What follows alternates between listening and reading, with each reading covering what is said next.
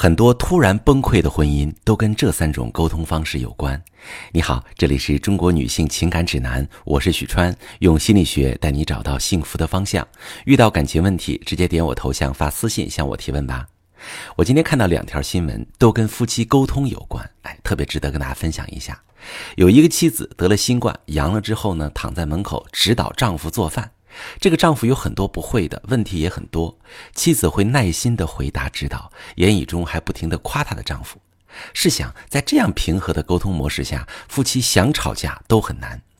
而如果一方嫌弃另一方什么都不会，一顿臭骂，或者完全不想沟通，还不如自己动手去做。大包大揽的一方心里充满愤怒，会表现在言语行为上。这对夫妻必然会产生嫌隙、摩擦、矛盾，双方感受都不好。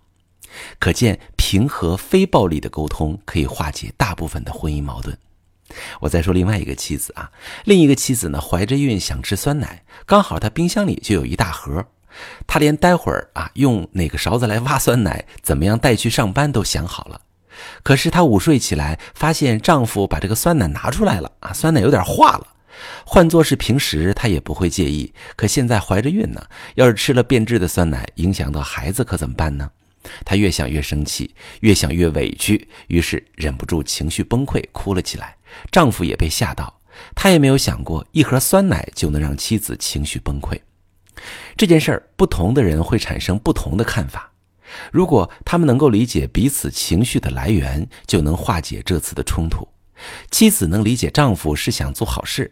却无意间做了坏事，丈夫能理解妻子是因为怀孕时候的期待落空而产生情绪崩溃。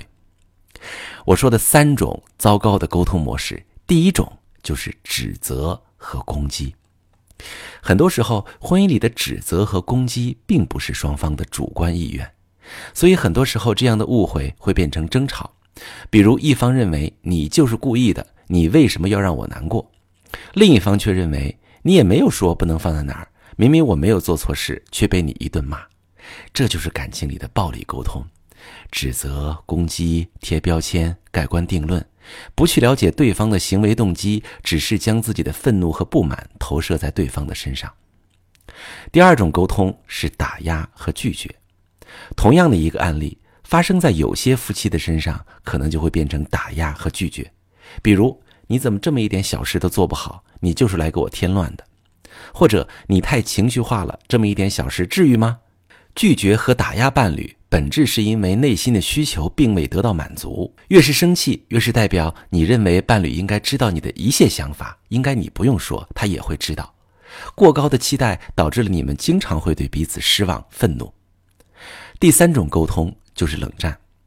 当你发现无论自己怎么说、怎么去骂伴侣，他都死性不改。你逐渐失去了跟他吵架的欲望，甚至你有一种隐秘的期待，你希望他会害怕你冷冰冰的态度，对你低头服软。冷战是一种威胁，代表两个人的感情已经到了无法正常沟通的阶段了。这样的相处模式看起来没什么影响，是夫妻关系矛盾常见的，但是长此以往，对感情的伤害是很大的。要改善这种情况，可以使用非暴力沟通。怎么做呢？一共分几步。第一步，区分观察和评论。比如，你观察到他把你的酸奶拿出来了，这是事实，而你觉得他是故意为难你，没有把你的事儿放心上，没有带着脑子去搞卫生，是一种评论。第二种是区分感受和想法。当你和伴侣争吵或者被误解，你觉得难过、委屈，想要流泪是身体的感受。而你认为他没有重视你，他不珍惜你，这就是想法。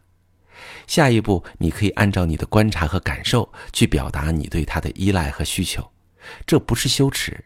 你会发现，对伴侣说出明确的指令，他给你的反馈也会越来越清晰，让你们的感情开始正向循环。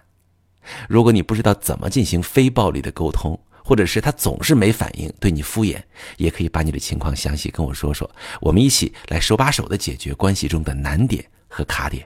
我是许川，如果你正在经历感情问题、婚姻危机，可以点我的头像，把你的问题发私信告诉我，我来帮你解决。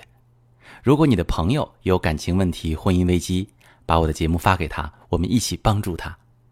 喜欢我的节目就订阅我、关注我，我们一起。做更好的自己。